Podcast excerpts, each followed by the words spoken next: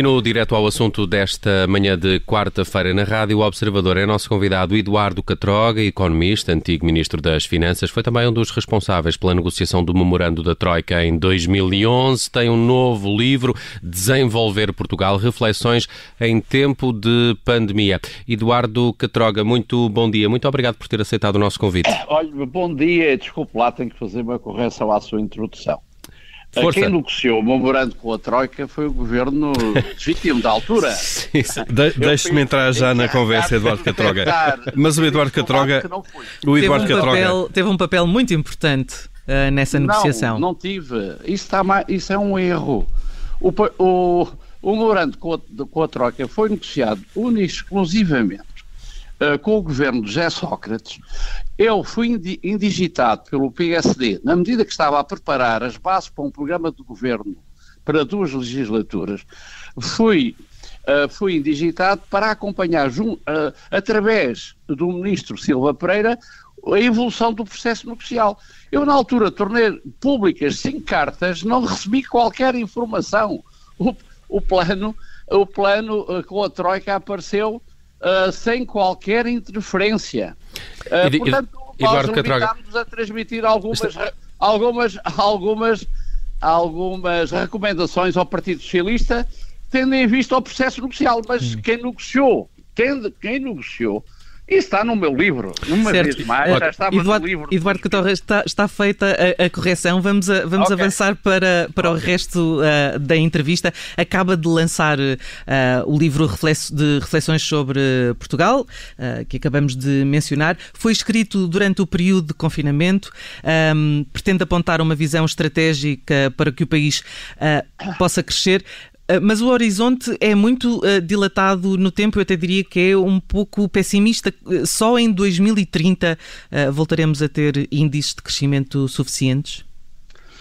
Uh, a filosofia do livro não é essa. A filosofia do livro é fazer um conjunto de estruturais para que o país inverta a tendência de caminharmos para a cauda da Europa em termos de rendimento per capita em paridade de preço de compra, como aconteceu uh, nos últimos 20 anos e, portanto, faz uma reflexão sobre os fatores estruturais uh, sobre os quais temos que atuar uh, no sentido de obtermos ritmos de convergência real face aos nossos concorrentes países que também estão em processo de convergência real e no sentido de aumentarmos o rendimento per capita dos portugueses.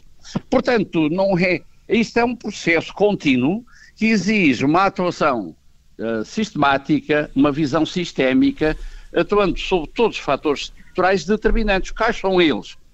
Os fatores no campo político, no pilar político-constitucional, tem a ver com a qualidade das instituições, tem a ver com a qualidade dos sistemas públicos, qualidade das políticas públicas, qualidade uh, da política orçamental, qualidade da despesa pública, qualidade do investimento público. Hum. Isto é o pilar político-institucional. Depois tem o pilar económico-financeiro que tem a ver com a qualidade da eficiência estratégica das empresas e com a, o nível de produtividade e competitividade empresarial. Depois temos o pilar social, no sentido do desenvolvimento contínuo da competência das pessoas, do sistema educativo, do sistema de saúde, do, do sistema de proteção social, etc.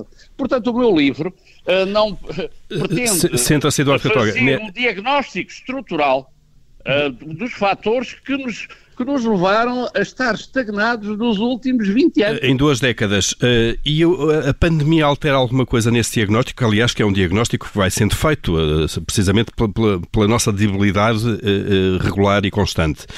A pandemia pois, vem alterar alguma coisa? Repara, a pandemia só vem agravar, na medida em que todas as crises económicas que o país já sofreu nos, últimos, nos últimos 40 anos em democracia, a crise 77, 78, 83, 84, a pré-bancarrota 2011, 2014, todas estas, e agora esta crise económica que tem causas uh, algumas diferenciadas, mas as consequências são as mesmas.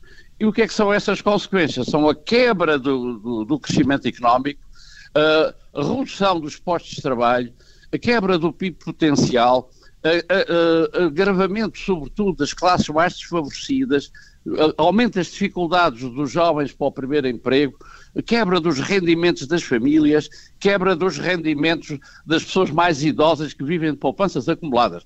Portanto, daí a minha reflexão dizer é, temos que aprender uh, com aquilo que não fizemos bem nas crises anteriores. Mas está difícil de aprender, Heitor Catroga. económica, nós aproveitamos de forma a ser um momento catalisador, catalisador de mudanças. E o que é que, Eduardo o que, o que é que o leva a pensar que, como disse, eh, vamos na terceira, esta é a quarta grande crise, as três anteriores obrigaram a intervenções externas, não aprendemos com elas, aparentemente.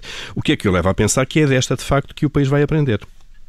Repare, uh, em toda e qualquer crise sempre ficam umas sementes no sentido uh, de, de, interiorização da necessidade de mudança. Com a crise de 83, 84, uh, era na altura o Primeiro-Ministro Mário Soares, foi uma crise da balança de pagamentos, foi a segunda intervenção do, do, do, do Fundo Monetário Internacional, foi uma crise determinada por um déficit público e um, uh, e um déficit externo explosivos. É, é, aprendemos uh, na medida em que uh, os portugueses interiorizaram que era preciso estabilidade política, que era preciso mudar de modelo político-económico, que era preciso fazer políticas orientadas para a melhoria da produtividade da competitividade, para a expansão do investimento produtivo, e o país deu um salto entre 1986 e até 2000, e, e portanto, porque interiorizou que era preciso uh, estabilidade de políticas, a coerência na política económica. Depois, uh, nos últimos 20 anos, temos andado com muitas flutuações, com muitas inconsistências na orientação da política económica, e agora eu digo o seguinte: temos uma, mais uma oportunidade de solidariedade europeia. Tivemos já.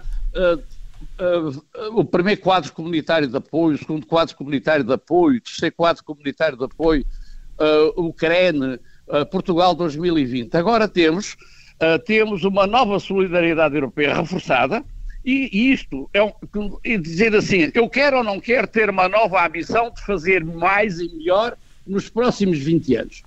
Então eu tenho que partir de um diagnóstico estrutural, quais são os fatores de bloqueio, e atuar sobre eles para progressivamente, gradualmente, ano após ano, eu conseguir, em tempo, ultrapassada a fase de emergência económica e financeira em que vivemos, a partir de 2020, eh, a partir do segundo semestre de 2021, 2022, 2023, etc., criámos as bases para que a próxima década seja diferente das décadas anteriores. Hum.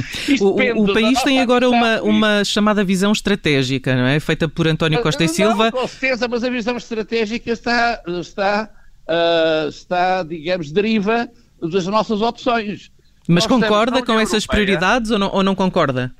Uh, com, qual, com, as, com as prioridades dessa visão estratégica feita por António Costa Silva? Uh, olha, a, a, a minha, a, as minhas propostas de eixos estratégicos em todas as políticas estruturais aparecem fundamentadas no livro Desenvolver Portugal, uh, reflexões e, e, é um, uh, e, derivam de um impulso autónomo e independente. Eu não me fui influenciado nem por, uh, nem por reflexões do partido A, B ou C. Eu sou eu, Eduardo Catroga, cidadão independente, com o dever cívico, faz um conjunto de, de contribuições e de recomendações.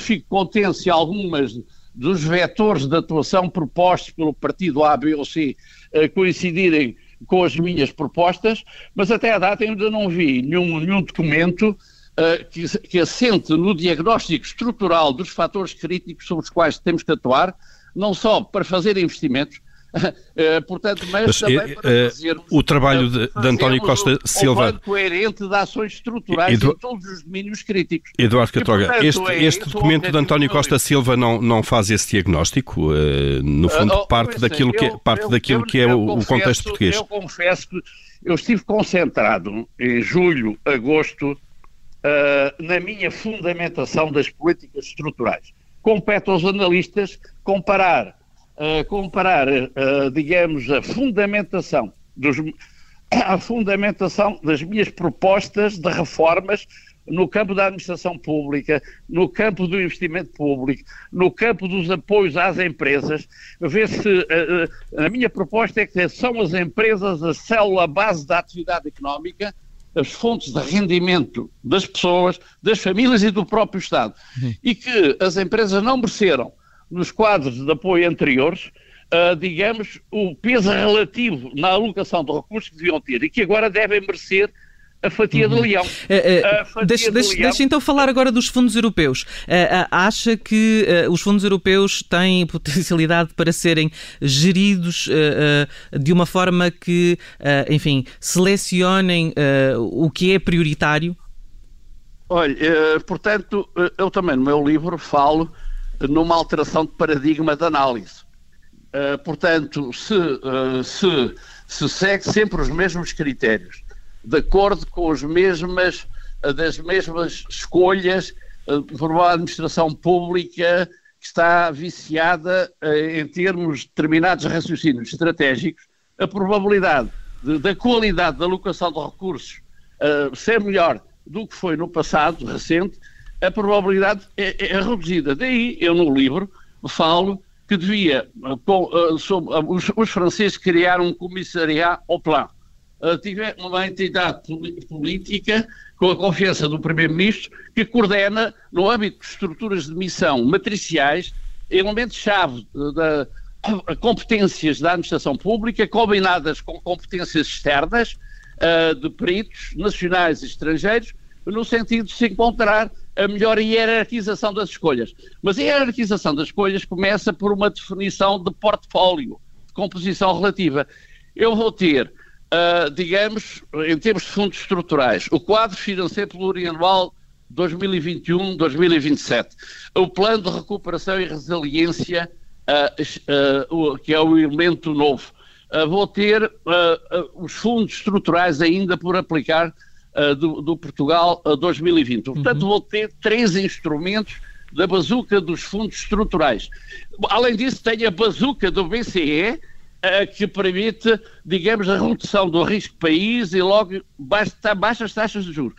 Portanto, tenho aqui uh, a probabilidade de ter fundos adicionais uhum. tem que ser bem aplicada. Há uma, há uma, há uma conjuntura, agora, há uma eh, conjuntura favorável a esse nível. Eduardo Catroga, mas deixe-me, uh, este seu livro é mais um contributo, mas nas últimas décadas foram muitos os diagnósticos e as propostas de ação que foram feitas. A verdade é que o país tem uma enorme falta de capacidade de executar políticas públicas consistentes. Porquê é que isso acontece? Porquê é que os governos, apesar de tudo, não avançam? Eu, eu, eu diria políticas públicas consistentes e, e, políticas de incentivos às estratégias empresariais competitivas e ao investimento produtivo competentes, porque nem todos os governos são competentes.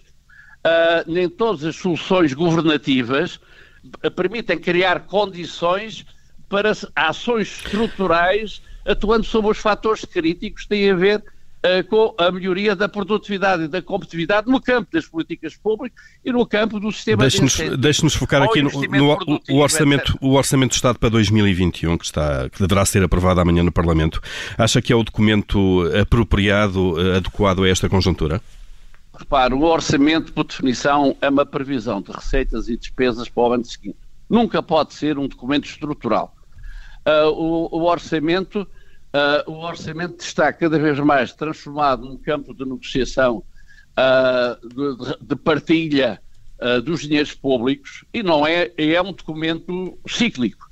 E, portanto, no fundo, o Orçamento de Estado para 2021 não, de, não deveria, por exemplo, se se pensa em termos estruturais, medida de produtividade e de competitividade, devia de aumentar as despesas públicas a título excepcional, conjuntural, despesas cíclicas, o que é, o que é, o que é possível hoje, graças ao apoio do BCE, que está a monetizar na prática, uh, isto é, através da criação de moedas, está a financiar os déficits públicos, mas não devia ser, e eu digo isso no livro, uma política orçamental, pensando no médio e longo prazo, devia se preocupar com a qualidade da despesa pública e não devia de aumentar as despesas fixas de funcionamento do Estado, que já são exageradas face ao nosso nível de riqueza. Quando eu estou a aumentar as estruturas, por exemplo, Uh, atuar, concorda então, concorda com os comentários uh, feitos por Mário Centeno, agora governador do Banco de Portugal, que há uns dias disse precisamente isso. Não devemos uh, abordar uma crise conjuntural com mais despesa estrutural o economista que pensa em termos, de, em termos estruturais no, na necessidade de aumentar o crescimento económico a prazo e o crescimento potencial, não poderá deixar, deixar de estar de acordo com aquilo que eu digo no livro e aquilo que eu disse agora sobre esta matéria. Portanto, os partidos políticos, da esquerda à direita, uh, pressionam é? Cada vez mais o aumento da despesa pública, uh, mais e mais, sempre se preocupar com a qualidade da despesa pública, sem se preocupar, portanto, se estão a aumentar as despesas fixas estruturais do Estado, se estão a, a criar, portanto, condições ou não para, para a moderação fiscal sobre as famílias sobre as empresas. Hum. Eduardo, Eduardo desculpe, desculpe-me só interromper, porque também não temos muito tempo. Uh, ah, um, concorda então com, com o voto contra do PSD ao Orçamento de Estado? Pois, eu não sei qual é a fundamentação, se calhar ah, um voto eu, eu, é uma fundamentação que também não é estrutural.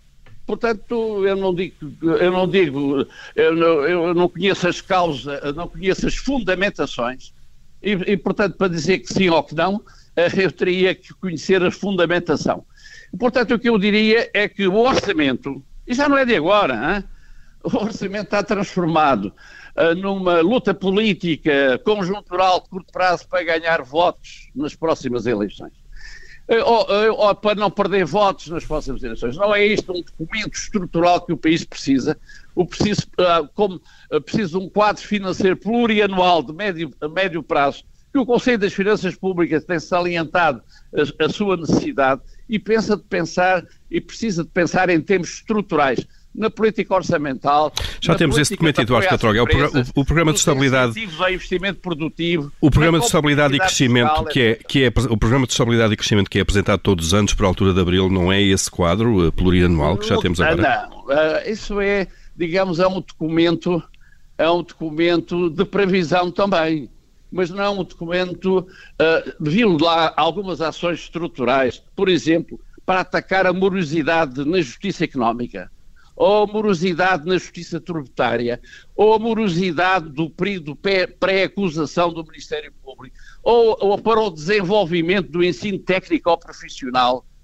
De políticas públicas ou, setoriais. Ou, ou, ou viu lá algumas medidas para melhorar a competitividade relativa de Portugal face aos países nossos concorrentes na atração de investimento produtivo. Em relação a esta conjuntura, Eduardo Catroga, e a este orçamento, há pouco disse que, de facto, eh, todos os governos têm tendência a aumentar a despesa pública. O que se pode perguntar é se esta conjuntura eh, de uma crise fortíssima eh, e, pontual não, não, não é precisamente sim, não é precisamente a altura para, para deixar funcionar os chamados estabilizadores sim, sim, é automáticos e, e, aumentar a despesa. É a altura de deixar funcionar os estabilizadores automáticos.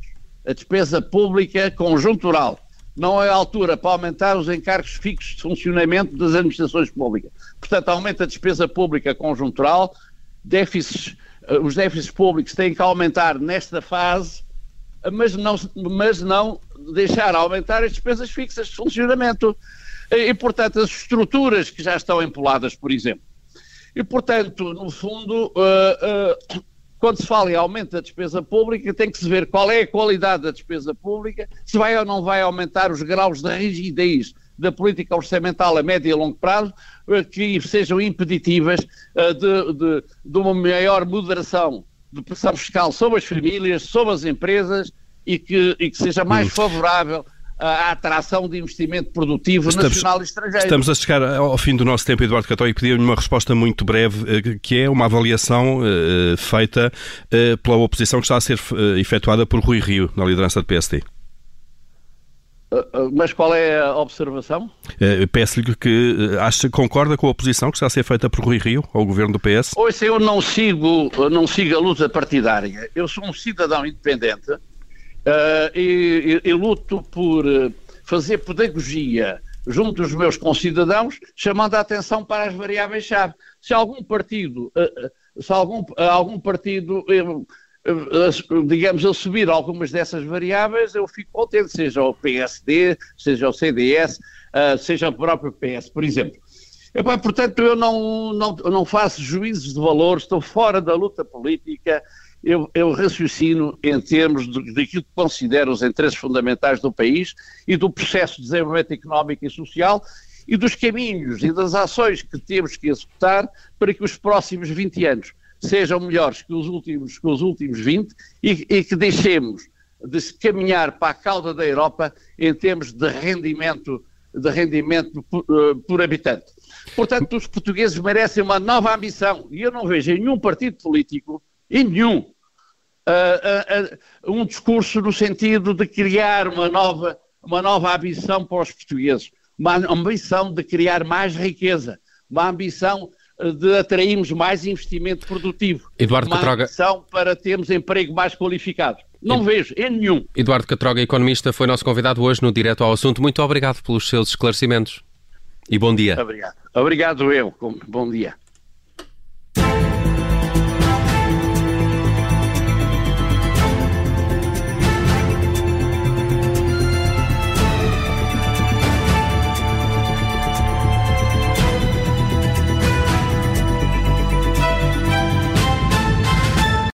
Obrigada por ter ouvido este podcast. Se gostou, pode subscrevê-lo, pode partilhá-lo e também pode ouvir a Rádio Observador online em 98.7 em Lisboa e em 98.4 no Porto.